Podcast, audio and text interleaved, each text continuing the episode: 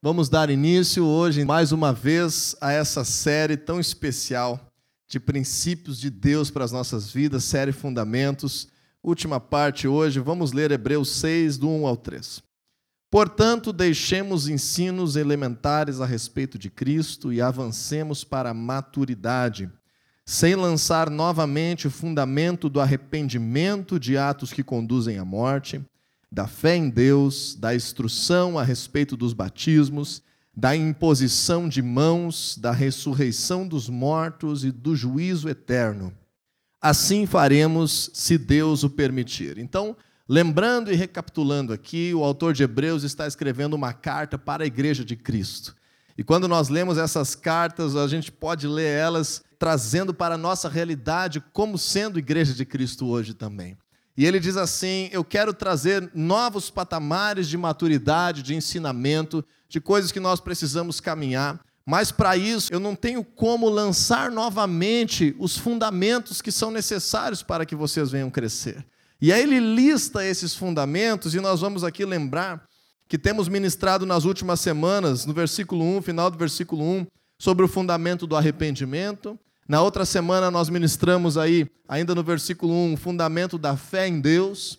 Na semana passada, no início do versículo 2 aqui desse texto, nós ministramos sobre a instrução a respeito dos batismos. E hoje nós vamos estar finalizando então essa série de fundamentos falando da imposição de mãos, da ressurreição dos mortos e do juízo eterno. O autor diz assim: assim faremos se Deus permitir, ou seja, nós avançaremos se Deus permitir. E nós entendemos, por meio dessa palavra de Deus, que Deus precisa permitir o meu crescimento e o teu crescimento. E o Senhor, como um verdadeiro Pai e como um Senhor prudente, ele só vai permitir crescimento nas nossas vidas se nós tivermos um fundamento sólido, se nós tivermos uma base bem estruturada. Por causa disso, pessoal, Hoje nós vamos estar tratando desses últimos aspectos, mas sempre que nós aprendemos a palavra de Deus, preocupe-se não apenas em receber algo momentâneo para a tua vida, não apenas em receber alguma coisa que te dê uma resposta para um problema específico da tua semana, mas sempre receba a palavra de Deus como algo que vai causar um impacto no teu coração, na tua vida, na tua existência, na tua forma de ver as coisas, de viver, de construir os teus projetos. Assim seja a palavra de Deus sobre nós, que venha achar um terreno fértil e frutifique e cause transformação nas nossas vidas sempre. E quando nós falamos aqui, então, desses últimos três fundamentos que nós vamos estar abordando hoje, nós vamos estar falando de coisas que muitas vezes as pessoas vêm nos ambientes cristãos, observam ou escutam ou ouvem falar desses assuntos e acabam, às vezes, não entendendo muito bem os porquês ou muitas vezes acham que nós fazemos as coisas na igreja como fazemos porque assim foi inventado, porque assim alguém gosta de que seja assim. Então existe um motivo para nós orarmos, existe motivo para nós cantarmos, existe motivo para nos reunirmos, existe motivos para estarmos em célula buscando a Deus em cada casa, em grupos menores. Tudo isso tem parâmetros da palavra de Deus que nos fazem ser uma igreja verdadeira, buscando viver aquilo que o Senhor tem para nós. E hoje nós vamos falar de assuntos que pouco têm sido ministrados no ambiente cristão. Primeiro deles, então, imposição de mãos. Por que existe no ambiente cristão essa cultura de imposição de mãos? E quando eu falo imposição de mãos, eu gostaria que você trouxesse à tua memória aquele cenário em que alguém está orando por outra pessoa e nesse momento que se está orando por outra pessoa, está impondo as mãos sobre essa pessoa. Normalmente essa imposição de mãos acontece ou nos ombros, ou na cabeça, ou essa imposição de mãos acontece no local onde existe uma enfermidade, uma dor, em que se está orando e trazendo à existência o poder de Deus. Então, por que, que existe esse fundamento de imposição de mãos como parte da vida da igreja. Talvez você não entendia isso até hoje e provavelmente você vai passar a usar mais este fundamento na tua vida a partir dessa ministração. Vamos abrir a nossa Bíblia em Marcos capítulo 16, versículo 18. Enquanto você vai abrindo, eu vou te lembrando que semana passada nós já falamos desse texto quando falamos de batismo. Marcos 16, 15 e 16 fala sobre pregarmos o evangelho e a aliança com Deus ser realizada pelas pessoas por meio do batismo nas águas. Mas nos versículos 17 e 18, nós falamos sobre o batismo com o Espírito Santo, que eram sinais da presença de Deus, sinais da manifestação sobrenatural de Deus que acompanhariam a pregação do Evangelho. Então a igreja de Cristo precisa viver sinais de poder. E lá nós falamos sobre expulsar demônios, falamos sobre falar em novas línguas, falamos alguns sinais de manifestação do poder de Deus. E no versículo 18 especificamente, no finalzinho do versículo 18, tem uma expressão que também manifesta o poder de Deus, que diz assim: imporão as mãos sobre os doentes e estes ficarão curados. Então aqui Jesus ele ensina os seus discípulos de que Imagine, pessoal, essas são as últimas palavras que o Evangelho de Marcos traz. Jesus já havia morrido, já havia ressuscitado, ele aparece aos seus discípulos por 40 dias, e as últimas instruções que Marcos relata, esse é o finalzinho do Evangelho de Marcos, é que Jesus está dizendo mais ou menos assim: olha, eu não vou estar com vocês mais presencialmente, é o Espírito Santo que vai estar com vocês. Eu já cumpri o meu propósito, a minha missão, a obra na cruz está completa. Agora vocês precisam dar continuidade a tudo aquilo que eu ensinei a vocês. Então vão pelo mundo todo, preguem esse evangelho, tragam essa verdade. Eu estarei com vocês até a consumação dos séculos. Façam discípulos de todas as nações, como Mateus explica esse finalzinho do evangelho também. E aqui Marcos relata o seguinte: Jesus promete os sinais do poder de Deus, os sinais da presença de Deus vão estar com vocês, vão acompanhar vocês. E aqui, curiosamente, nós vemos Jesus declarar que um dos sinais da normalidade da vida da igreja é que a oração com imposição de mãos cause poder de Deus, cause manifestação do poder de Deus. Especificamente aqui, Jesus está falando sobre cura de enfermidades. Então, o primeiro grande aspecto da imposição de mãos é uma fluidez, é que haja um ambiente de condução do poder de Deus que facilite milagres de curas de enfermidades. Especialmente, pessoal, entenda que Jesus está explicando que os discípulos estariam indo para aqueles que ainda não creem.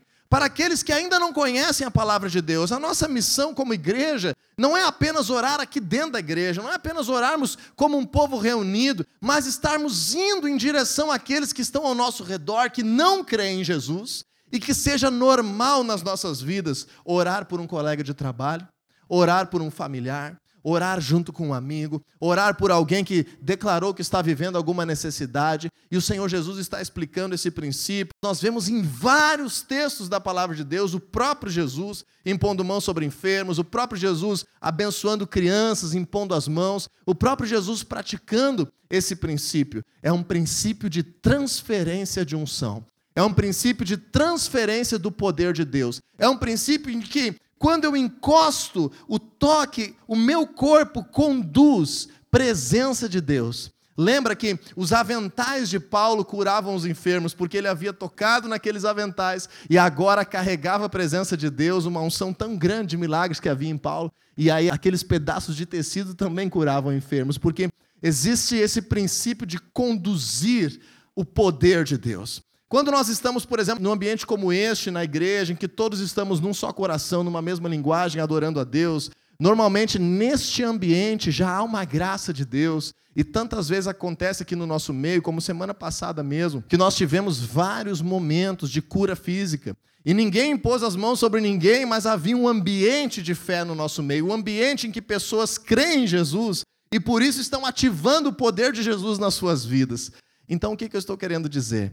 Quando nós nos deparamos com alguém que não conhece a palavra de Deus, com alguém que está sofrendo, com alguém que está em necessidade, com alguém que está com enfermidades, essa pessoa não conhece Jesus ainda, essa pessoa ainda não tem uma aliança com Deus, a presença de Deus não flui do interior dela ainda.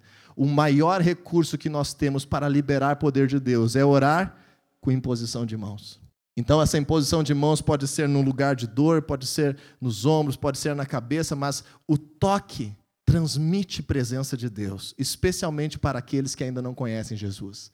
Então, te encoraje a orar por enfermos dentro da tua casa, a orar por necessidade com os teus amigos, lá no ambiente de trabalho, porque a tua vida conduz presença de Deus. Quando nós cremos em Jesus, o Senhor Jesus promete que habita em nós, que o seu Espírito habita em nós. 1 Coríntios 3,16 declara que nós somos o templo do Espírito Santo. Então, quando nós entendemos isso, nós carregamos a presença de Deus e esse poder de Deus em nós pode ser transferido para abençoar a vida de outras pessoas. Da mesma forma, pessoal, entendendo essa lógica, vamos abrir em Atos capítulo 8, versículo 17, diz assim: Então Pedro e João lhes impuseram as mãos e eles receberam o Espírito Santo. Então, agora, nessa mesma lógica, nós entendemos que os discípulos, os apóstolos, toda a vida da igreja usava essa ferramenta de imposição de mãos não apenas para a cura de enfermidades, não apenas para liberar bênção de Deus na vida de outras pessoas, mas agora nós vemos que a imposição de mãos também é usada para transferir presença de Deus, manifestação da presença de Deus. Talvez muitos que estão aqui ou que estão nos assistindo nesse momento já tiveram essa sensação de alguém orar por você e você sentir um calor da presença de Deus, ou você sentir como que uma paz, ou você sentir uma vontade de chorar algo que te lava a tua alma, ou você sentir como que um vento passando, como uma eletricidade no teu corpo. Cada um de nós reage de uma forma diferente, mas nós vemos biblicamente que o Espírito Santo, os dons de Deus, também podem ser transferidos por imposição de mãos. Então nós podemos sim ter momentos de busca a Deus como igreja, em que nós recebemos dons do Espírito Santo de Deus por meio de orações em conjunto, orações com imposição de mãos. E a terceira forma que nós vemos essa imposição de mãos acontecendo na Bíblia, Atos capítulo 13, versículos 2 e 3, a palavra de Deus declara o seguinte: Enquanto adoravam o Senhor e jejuavam, Disse o Espírito Santo: Separem-me Barnabé e Saulo para a obra que os tenho chamado. Assim, depois de jejuar e orar, impuseram-lhes as mãos e os enviaram. Então, aqui entenda, pessoal, que existe também uma transferência de autoridade que é possível acontecer por meio da imposição de mãos. Quando nós vamos estar estabelecendo na igreja, na cultura da igreja, dentro do povo de Deus, Pessoas que passam a ter uma função de autoridade, uma função nova ministerialmente na sua vida, pessoas que amadureceram e passam a viver algo maior no seu chamado com Deus, é uma prática bíblica que nós venhamos estar impondo as mãos e repartindo autoridade, liberando, delegando uma missão, um envio de Deus sobre a vida dessas pessoas. Entenda o que está acontecendo aqui.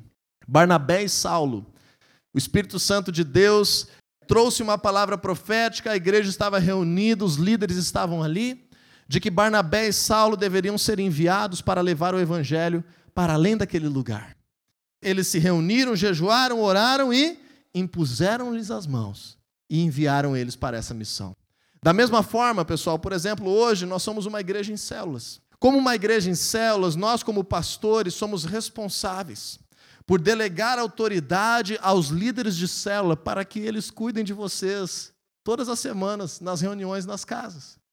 Essa responsabilidade última é dos pastores da igreja, que estão confiando, treinando, amadurecendo, se relacionando, formando líderes que são preparados para estar sendo enviados e cumprir uma parte do ministério. Então, cada vez que líderes de célula vão atuar, cada vez que nós formamos uma nova turma de liderança, cada vez que nós temos uma nova missão a ser cumprida e alguém se levanta para passar a exercer autoridade, nós temos essa prática de orar com imposição de mãos e repartir a autoridade do reino de Deus sobre a vida daqueles que estão se disponibilizando. Então, essas são as grandes formas de a imposição de mãos ser necessária no ambiente cristão. Contudo, eu quero te fazer uma ressalva que se criou uma cultura, uma tradição dentro da igreja, especialmente no século 20 e 21, pelo menos aonde eu sei, de uma certa aversão à imposição de mãos. As pessoas acabaram sendo ensinadas e ficaram ressabiadas que houvesse um ambiente de imposição de mãos como natural à prática cristã, porque foi ensinado de maneira muito veemente por muitas pessoas nas últimas décadas que a imposição de mãos, assim como transfere presença de Deus, assim como transfere poder de Deus, assim como delega autoridade de Deus, também ela pode transferir maldição, também ela pode transferir presença de espíritos malignos, também ela pode transferir coisas espirituais que não vêm de Deus para a vida de outras pessoas.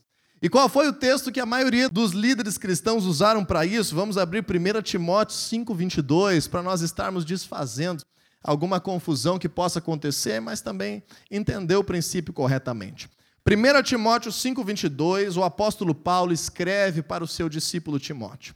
Timóteo é um jovem, Timóteo está começando no ministério e Paulo, como seu líder, dá muitos conselhos para a sua nova caminhada, que ele está enfrentando sozinho agora. E ele manda uma carta para Timóteo, e no versículo 22 do capítulo 5, ele diz assim: Timóteo, não se precipite em impor as mãos sobre ninguém e não participe dos pecados dos outros, conserve-se puro.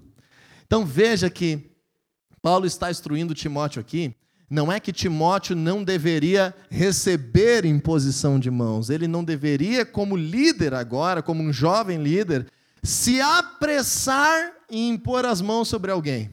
E quando falamos sobre isso, pessoal, você acha que Deus não quer curar a enfermidade de alguém, ou não quer que alguém receba a sua presença por meio de imposição de mão? Será que esse é o desejo de Deus? Não. Paulo está explicando aqui nada mais, nada menos, dizendo assim: Timóteo, tu é um líder jovem. Não te precipita em levantar pessoas com funções de autoridade dentro da igreja que tu não conhece. Não te apressa em dar autoridade para pessoas dentro do povo de Deus que daqui a pouco estão vivendo uma vida de pecado, uma vida ainda de corrupção, uma vida mergulhada em vícios, em problemas espirituais. Você é responsável por isso. Então, não te apresse, não te precipite em pôr as mãos, porque assim você estará participando desse tipo de pecado, você estará sendo conivente. Essa é a instrução de Paulo para Timóteo. E isso acabou sendo traduzido ao longo dos anos como as pessoas ficarem ressabiadas. Não, se alguém pôr as mãos sobre mim, eu vou estar participando do pecado dessa pessoa. Deixa eu te dizer que é verdade que a imposição de mãos, ela funciona no mundo espiritual para tudo que é lado. Se não fosse verdade, nós não veríamos na bruxaria, nós não veríamos em práticas de busca a entidades espirituais diversas, a espiritismos diversos, a práticas que buscam incorporar espíritos que não sejam condizentes com aquilo que vem da palavra de Deus, a práticas de satanismo. Tudo isso nós vemos em posição de mãos acontecendo. Ou seja, é um princípio espiritual de transferência espiritual entre pessoas. Porém, pessoal, preciso explicar uma coisa para a saúde do nosso entendimento bíblico. Nós só recebemos, por imposição de mãos, aquilo que nós nos sujeitamos. Nós só recebemos aquilo que nós concordamos, aquilo que está acontecendo no ambiente. Então, por exemplo, vamos falar aqui de forma bem genérica. Se houver um momento de imposição de mãos, você viu daqui a pouco, dez minutos atrás, um novo pastor ser comissionado com imposição de mãos. Mas você está com uma enfermidade, você vem e pede uma oração para o teu líder ou para o pastor da igreja e diz: Olha, eu gostaria que você orasse pela minha enfermidade para que eu receba cura em nome do Senhor Jesus. Então essa pessoa vem e também impõe as mãos sobre ti para a cura dessa enfermidade. Eu te pergunto, só por causa que ele impôs as mãos sobre ti, você se tornou um pastor também? Não. Porque o propósito daquela oração era diferente. Então, quando nós nos sujeitamos a estarmos recebendo de pessoas mais maduras, de pessoas com mais autoridade no reino de Deus, mais da presença de Deus por oração, por meio de imposição de mãos, nós estamos recebendo aquilo que nós estamos crendo, aquilo que nós estamos comprometidos. Então, se essa pessoa tem um pecado e eu não sei, se essa pessoa está vivendo de forma errada por acaso e eu não sei, eu não vou estar sendo influenciado por isso, porque eu estou crendo na oração para a minha cura. Agora, se eu estou me alinhando a um ministério, se eu estou fazendo parte de algo, se eu estou entrando de cabeça em algo, e eu quero agora fazer parte daquele projeto, eu tenho que saber onde é que eu estou entrando. Porque aí sim eu vou estar participando de todo um projeto de vida. Vou te dar um exemplo. Ah, eu quero receber cura de todo jeito na minha vida. Eu vou na igreja, peço oração, alguém ora por mim, mas não aconteceu a cura instantânea na minha vida, então eu vou ao centro espírita. Eu vou buscar que espíritos de luz, espíritos iluminados, quem sabe espíritos de algum morto, algum médium que tenha poder também, libere cura sobre a minha vida. Eu vou fazer uma cirurgia pelo espaço, quem sabe. Tudo isso libera poder espiritual, mas muitas dessas coisas são contra a palavra de Deus.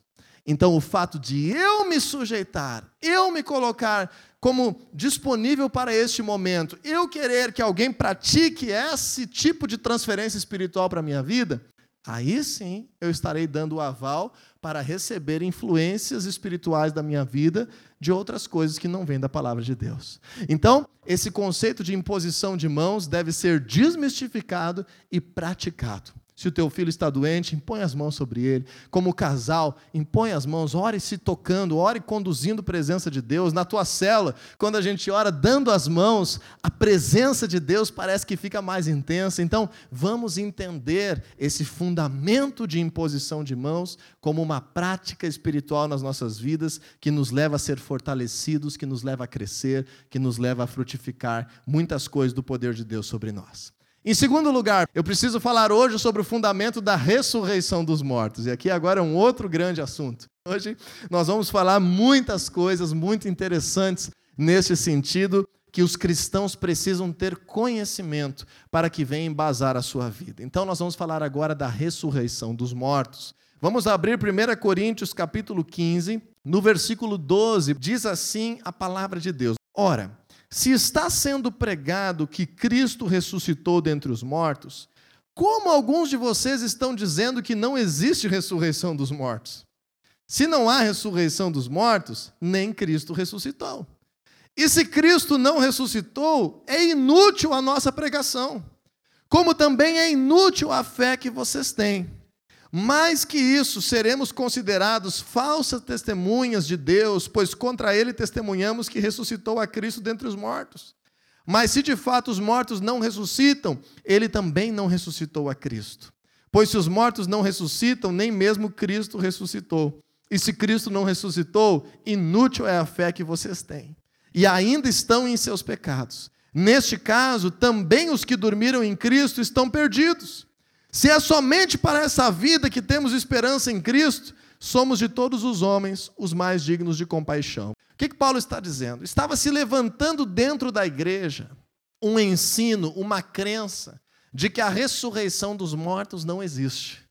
Então, Paulo estava dizendo isso é uma afronta ao cristianismo, porque a premissa essencial da fé cristã é nós crermos que Jesus ressuscitou. Se nós não crermos que Jesus ressuscitou dos mortos e está vivo, nós estamos reunidos aqui para quê? A nossa fé é inútil.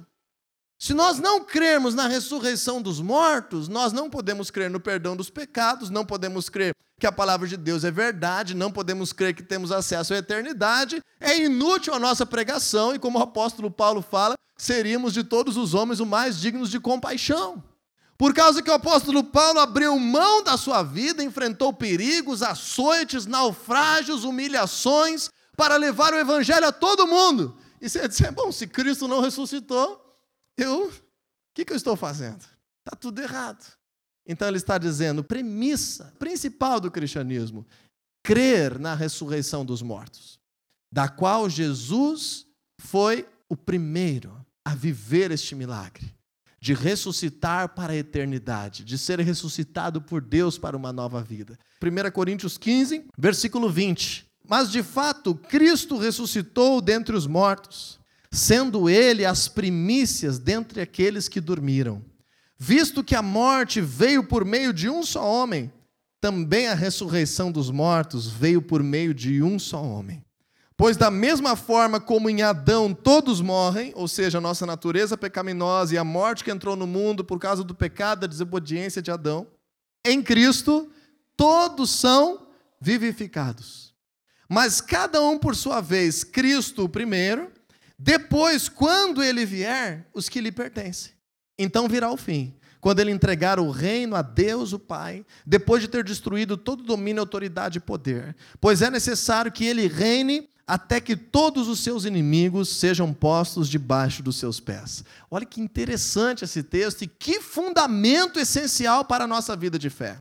Assim como Cristo ressuscitou, todos que creem em Jesus também não morrerão eternamente. Todos os que creem em Jesus irão ressuscitar para uma nova vida. Todos que creem em Jesus terão acesso aos novos céus e nova terra, que serão transformados nessa criação por Deus para uma vida eterna, em que a palavra de Deus declara, inclusive, que até mesmo o diabo e a morte serão lançados no lago de fogo.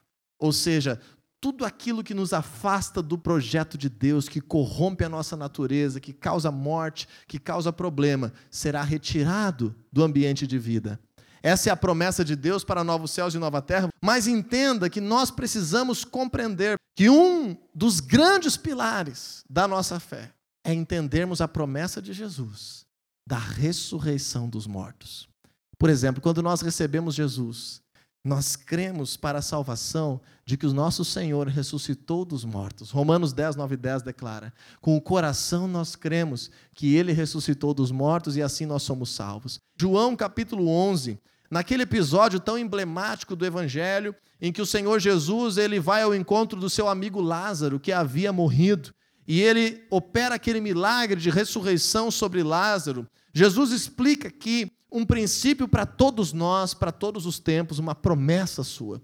Em João capítulo 11, versículo 25 e 26, diz assim a palavra de Deus: Disse-lhe Jesus: Eu sou a ressurreição e a vida.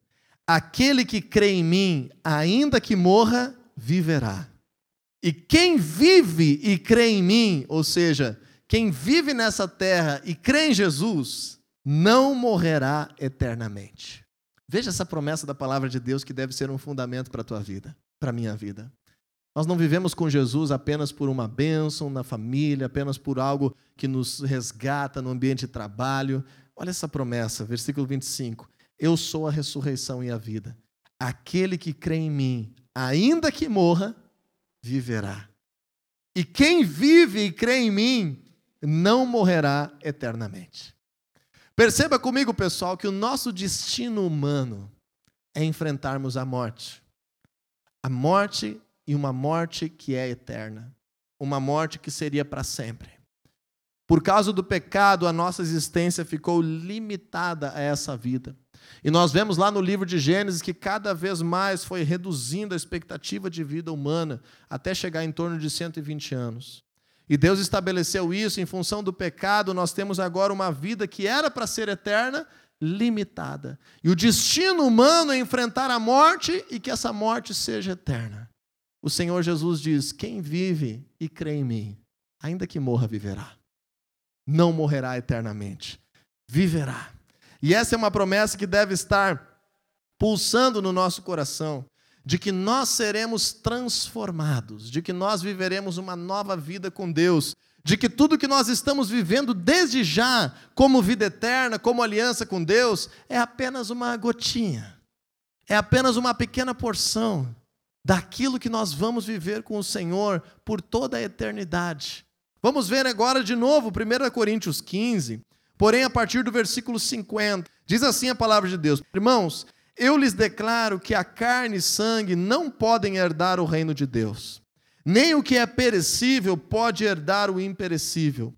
Eis que eu lhes digo um mistério: nem todos dormiremos, mas todos seremos transformados. O apóstolo Paulo utiliza essa linguagem, e essa linguagem nos faz entender muito bem. O apóstolo Paulo chama a morte de um cristão como se ele está dormindo. Por quê, pessoal? Por essa expectativa de que a morte não é o destino final. De que aqueles que morrem em Cristo ressuscitarão. Vamos ver, versículo 52. Num momento, num abrir e fechar de olhos, ao som da última trombeta, pois a trombeta soará, os mortos ressuscitarão incorruptíveis e nós seremos transformados. Pois é necessário que aquilo que é corruptível se revista de incorruptibilidade e aquilo que é mortal se revista de imortalidade. O que, que o apóstolo Paulo está explicando aqui? Quando nós entendemos o anseio pela volta de Jesus, o apóstolo Paulo escreve como se Jesus fosse voltar na sua geração. Cada um de nós precisamos viver com a expectativa de que Jesus pode voltar na nossa geração. E ele está explicando o seguinte: nem todos dormiremos, ou seja, aqueles que estiverem vivos na volta de Jesus não experimentarão a morte, mas terão o seu corpo transformado para uma nova vida. E todos aqueles que dormem em Cristo, todos aqueles que morreram crendo em Jesus, ressuscitarão com um novo corpo transformado para uma nova vida. Esse é o fundamento da ressurreição dos mortos. Todos que creem em Jesus ressuscitarão para uma nova vida, com um corpo incorruptível, para uma vida eterna, em novos céus e nova terra, numa nova criação que Deus irá restaurar, em que todo mal não haverá mais, em que até mesmo o diabo e seus anjos serão lançados num lago de fogo, em que haverá a vida eterna como Deus planejou desde o princípio para existir. Agora, qual é a nossa função nessa terra como igreja? Qual é o nosso papel para causar isso? Por que Jesus não conseguiu voltar ainda? Nós passamos por cima disso no capítulo 15 de Coríntios, de 1 Coríntios. Vamos ler versículo 24. Então virá o fim, quando ele entregar o reino a Deus, o Pai, depois de ter destruído todo domínio, autoridade e poder. Pois é necessário que ele reine até que todos os seus inimigos sejam postos debaixo dos seus pés. Entenda, pessoal, que desde que Jesus ressuscitou, a palavra de Deus declara que o Senhor reina. Toda autoridade e poder estão sobre o Senhor Jesus. Ele é o cabeça de todas as coisas. A ele está sujeito tudo nessa terra. Porém, nós ainda temos o livre-arbítrio de escolher ou não fazer parte desse reino.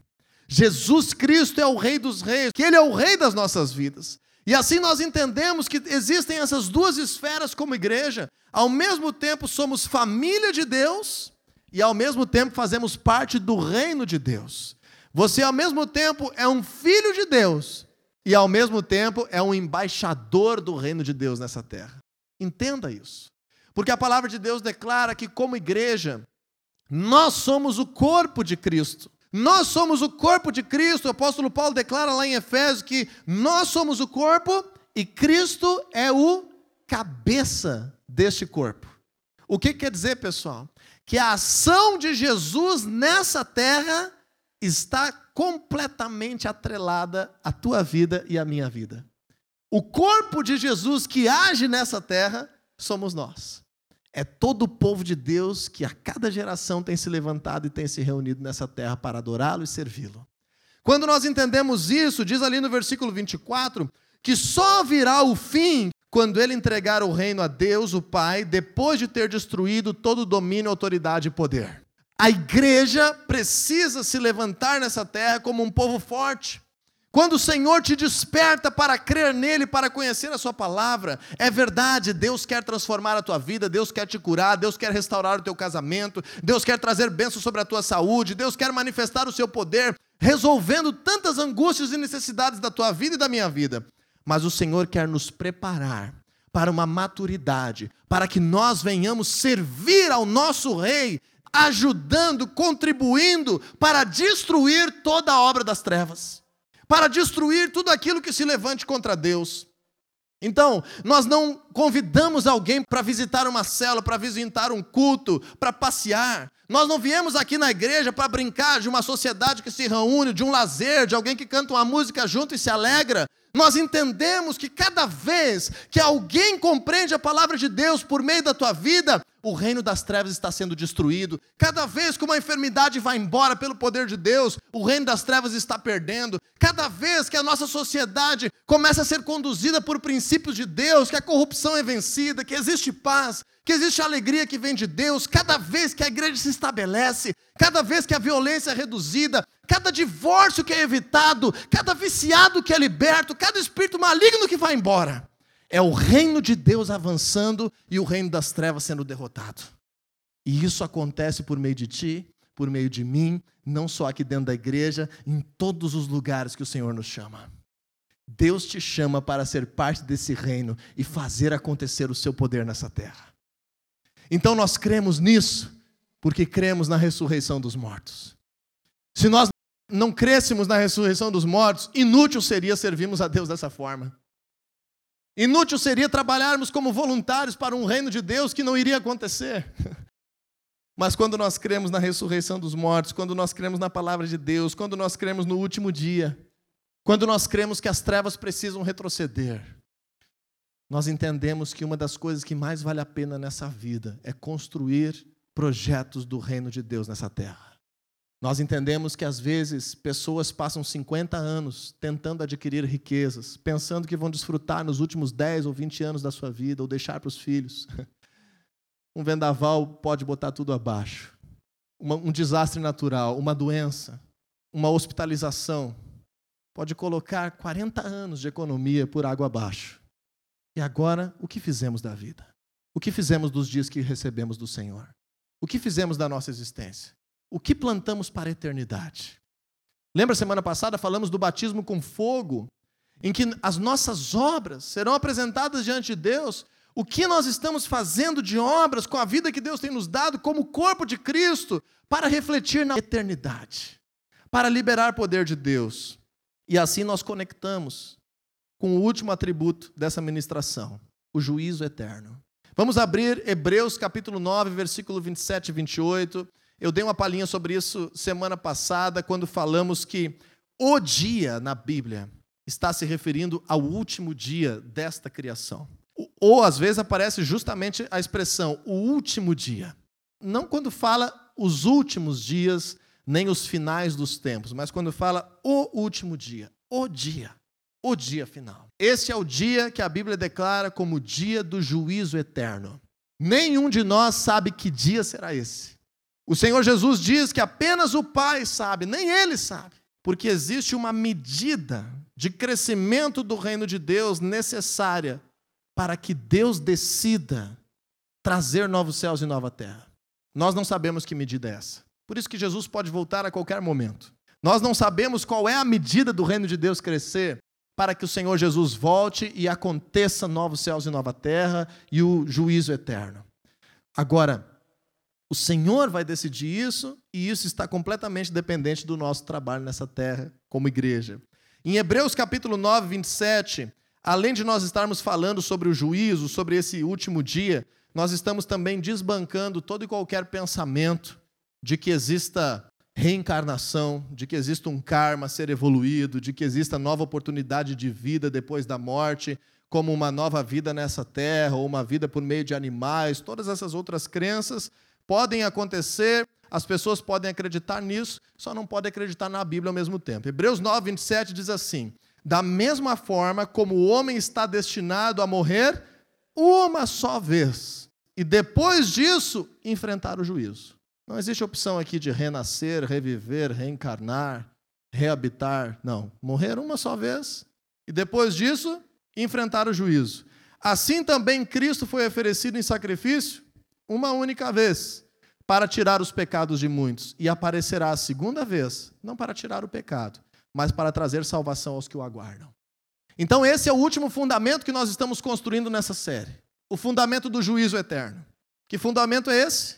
No último dia desta criação, no último dia desta realidade que nós temos para viver, o Senhor Jesus voltará, os mortos em Cristo ressuscitarão e todos os seres humanos de toda a história serão apresentados diante de Deus para o dia do grande juízo, do juízo eterno. Romanos 14, 11 e 12 fala sobre essa verdade, e isso nos faz pensar um pouco sobre como temos vivendo a nossa vida, como estamos vivendo esses dias nessa terra. Porque está escrito: Por mim mesmo jurei, diz o Senhor, diante de mim todo joelho se dobrará e toda língua confessará que sou Deus. Assim, cada um de nós prestará contas de si mesmo a Deus. A igreja é responsável por causar maturidade, por causar acesso à verdade, por ensinar, mas cada indivíduo será responsável por prestar contas de si mesmo, da sua vida, das suas obras diante de Deus. Então, a partir desse entendimento de grande juízo. Aqueles que são mortos em Cristo, como Jesus prometeu, aqueles que morrem crendo em Jesus. A palavra de Deus declara que o seu nome estará escrito no livro da vida. O seu nome estará escrito no livro da vida que dá acesso à vida eterna. Não porque essa pessoa foi perfeita, mas porque o sangue de Cristo a cobre, a faz inocente, lava completamente a culpa do pecado e dá por essa aliança com Deus, pela graça, o acesso à salvação e à vida eterna. Então, todos aqueles que morrem em Cristo, no grande dia do juízo eterno, não serão condenados pelas suas obras ou salvos, terão acesso à vida eterna por terem os seus nomes escritos no livro da vida. Mas os cristãos passarão por um julgamento que em 2 Coríntios capítulo 5, versículo 10, é chamado do tribunal de Cristo. E quando falamos no batismo com fogo semana passada, falamos sobre isso, em que nós somos salvos pela graça, mas nós recebemos recompensas na eternidade pelas obras que praticamos como cristãos nessa terra, nessa vida. Imagine que Deus colocou dentro de ti um senso muito grande de recompensa. Deus colocou dentro de ti um senso natural de desfrutar de recompensas. Você já parou para pensar nisso? Como que é gratificante descansar quando se está cansado? Como que é gratificante matar a sede quando se está sedento? Como que é gratificante você ter diante de ti um prato saboroso quando você está faminto? Como é gratificante você receber uma colheita por um período de trabalho, por um trabalho específico prestado a alguém, receber uma remuneração, uma colheita, um fruto do teu trabalho. Você já parou para pensar nisso? Como que nós nos movemos por recompensas e é natural a nossa existência essa alegria, esse senso de plantar e colher. E não apenas viver a vida sobrevivendo. Quando nós nos entregamos apenas para sobreviver, nós estamos tendenciosos à depressão, à tristeza, à angústia, à insônia, ao medo. Deus nos fez seres altamente recompensáveis em potencial. Agora, pensa comigo. Se as recompensas são tão importantes para nós vivermos nessa terra, quão importante é uma recompensa para que nós venhamos viver a vida eterna? Para que nós venhamos viver nos novos céus e nova terra. Quão importante deverá ser o fato de nós começarmos a nossa nova vida zerados ou cheios de recompensas de Deus. Não sabemos como serão essas recompensas, mas a Bíblia promete que cada um vai receber de acordo com as obras praticadas no meio do corpo. Então nós precisamos ter também como prioridade nessa terra não apenas o descanso, não apenas o lazer, não apenas a vida em família, não apenas a aquisição de bens, não apenas desfrutar daquilo que Deus tem para nós, não apenas vencer coisas que nos atrapalham, mas deve ser uma prioridade do cristianismo trabalhar, trabalhar e trabalhar em servir o nosso Rei, em servir o nosso Senhor, pelas recompensas eternas que serão liberadas para nós. Então, os mortos em Cristo têm seus nomes escritos no livro da vida e recebem recompensas de acordo com as obras praticadas por meio do corpo. E aqueles que morrem sem Cristo? Qual é o destino? Em primeiro lugar, pessoal, eu creio pessoalmente, quando nós morremos em Cristo, espiritualmente nós já vamos para a presença de Deus. Lucas 23, 43, o Senhor Jesus promete ao ladrão que está ao lado dele na cruz e diz: Hoje mesmo estarás comigo no paraíso. Então, nós cremos por vários outros indícios bíblicos e vários relatos de experiência de quase morte, de cristãos que tiveram narrativas do momento da sua morte, de que nós vamos espiritualmente imediatamente para um ambiente da presença de Deus. Mas esse ambiente não é um ambiente físico, não é um ambiente palpável, não é um ambiente de vida, mas mais ou menos como aquele ambiente que nós temos durante o sono, durante o sonho, em que nós estamos conscientes, mas é algo que não é físico, é algo que é apenas numa dimensão visível, mas espiritual. Agora, as pessoas que morrem sem Cristo, 2 Pedro 2, 9 e 10, diz que o Senhor mantém para o dia do juízo essas pessoas em uma condição separada. Então, aí nós vemos o que a Bíblia chama de o um mundo dos mortos, ou Hades, lugares de espera para o grande dia. E aí então vamos finalizar com Apocalipse capítulo 20, versículo 11. Esse grande julgamento será diante daquilo que a Bíblia chama do grande trono branco. Diz assim: Depois vi um grande trono branco, e aquele que nele estava assentado. A terra e o céu fugiram da sua presença e não se encontrou lugar para eles. Vi também os mortos, grandes e pequenos, em pé diante do trono, e livros foram abertos. Outro livro foi aberto, o livro da vida.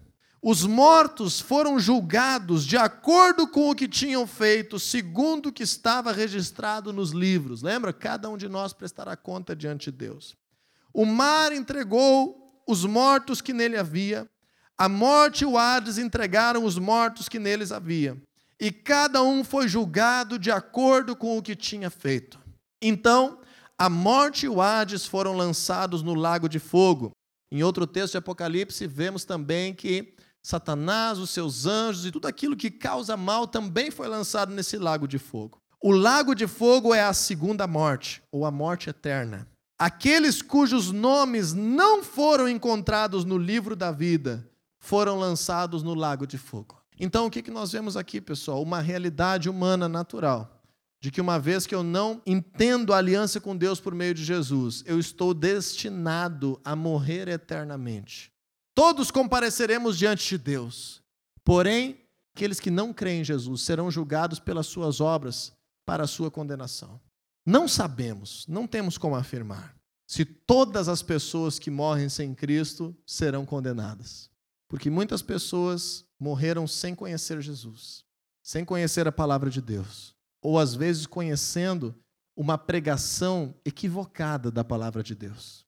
Às vezes conhecendo uma forma de apresentar o evangelho que estaria aprisionando as suas vidas e não salvando as suas vidas. E por causa disso, às vezes, culturalmente, pessoas acabaram não dizendo sim ao evangelho do Senhor Jesus por não entender a palavra de Deus. Então, nós não podemos julgar quem é condenado quem não é condenado. Nós não somos juízes de ninguém. O que nós temos certeza é que muitos serão condenados. Muitos experimentarão a morte eterna.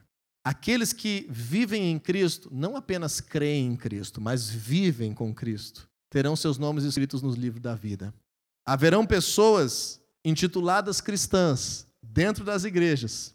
O Senhor Jesus declara isso que chegarão diante de Deus, mas Senhor, em teu nome expulsei demônios, curei enfermos, em teu nome eu fiz tantas coisas, e o Senhor vai dizer: aparta-te de mim, porque eu não te conheço, eu não sei quem tu és. Tu não tinha uma aliança verdadeira comigo. Então, o fato de estarmos dentro de uma igreja também não nos salva. O que nos salva é vivermos pela palavra de Deus. Estar vivendo como igreja é parte disso, mas não é garantia disso. Então, uma vida que experimenta salvação é uma vida que vive crendo em Jesus e se esforçando para viver aquilo que o Senhor Jesus declara como verdade. Esse princípio de juízo eterno nos faz ter urgência de evangelizar as pessoas que não conhecem a Deus. Nos faz carregar uma urgência de levar a palavra de Deus por aqueles que ainda não conhecem, porque nós não queremos estar sob o risco de que essas pessoas não tenham a oportunidade de viver eternamente, de viver uma vida nova com Deus, sem a influência do pecado, da maldição, do mal, da morte.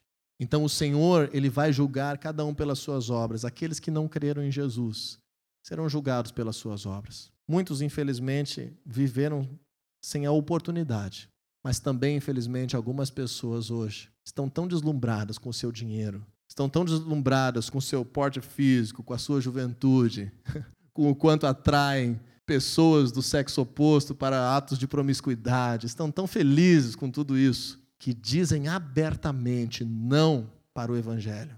E isso é um problema. Nós precisamos, como cristãos, estar conscientes.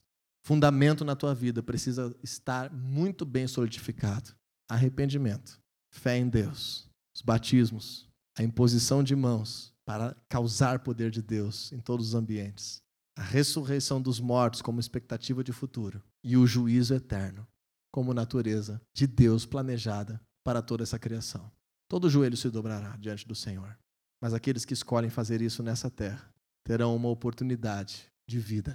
E mesmo que possamos compreender que alguns podem ser salvos por suas obras sem ter conhecido Jesus, pelo julgamento de Deus, todas essas pessoas começarão a sua vida eterna sem recompensas, você pode construir hoje muitos frutos para a vida eterna. Imagina trabalhar para poder desfrutar 10 anos uma aposentadoria, 20 anos uma aposentadoria.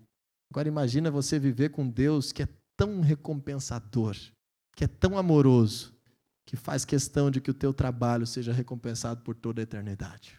Vamos crescer na nossa vida de fé. Eu espero que essa série tenha fundamentado a tua vida, tenha te feito entender a prática de igreja, a prática de cristianismo de uma forma mais profunda e te faça crescer demais. E todos nós vamos avançar a novos patamares com o nosso Senhor daqui para frente, em nome de Jesus.